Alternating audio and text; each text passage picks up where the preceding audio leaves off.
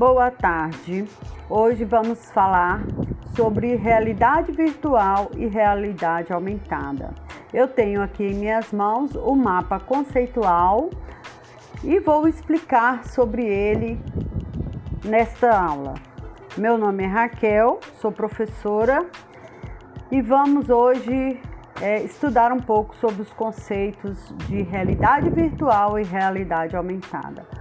O principal objetivo deste podcast é apresentar os conceitos básicos sobre realidade virtual e realidade aumentada, tais como sua definição, seu histórico e sua caracterização, e ainda os conceitos de real, de virtual, de presença e o conceito de imersão. Partimos da necessidade de inovar na educação. Mas o que é inovação? E este é um dos questionamentos dos educadores da escola do século XXI. Como inovar na educação?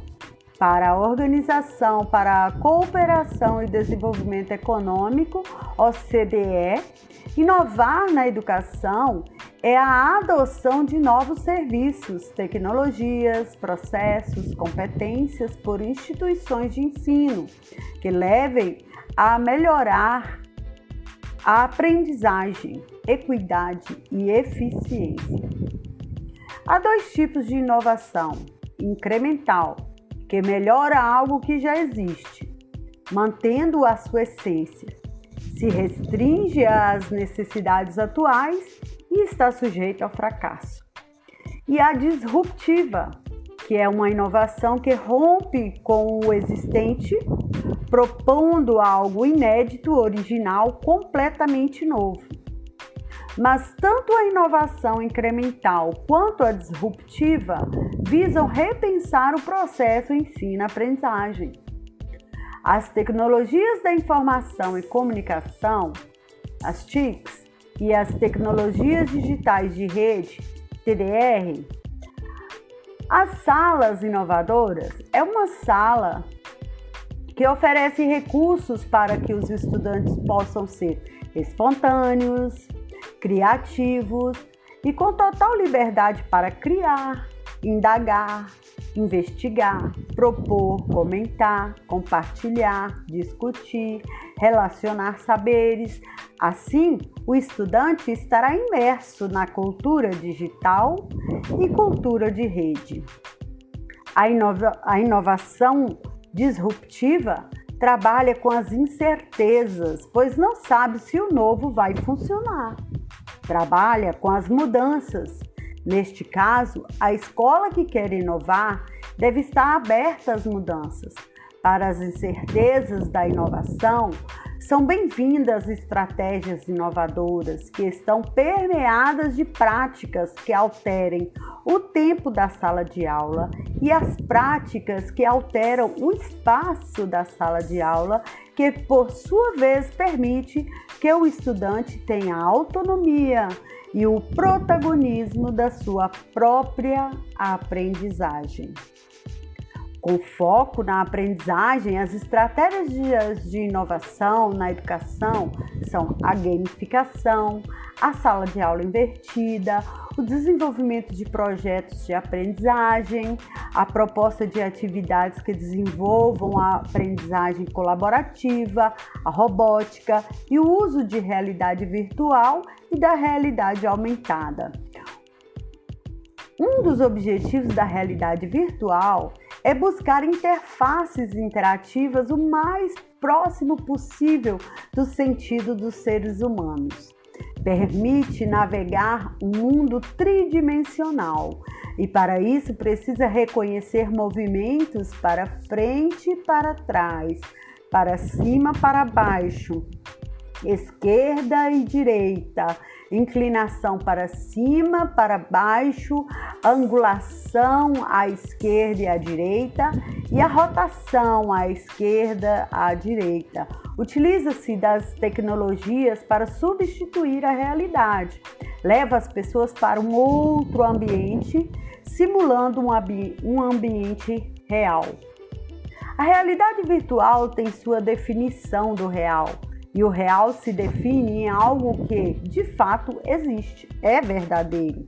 A definição de virtual é algo que existe como potência, mas não realmente, mas com, com possibilidade de vir a ser real, como no caso da cópia impressa. A virtualidade está caracterizada pela coexistência integrada em três conceitos básicos importantes: a imersão, a interação e envolvimento. Imersão. A realidade virtual imersiva significa que as pessoas estão usando um capacete de virtualização, de visualização,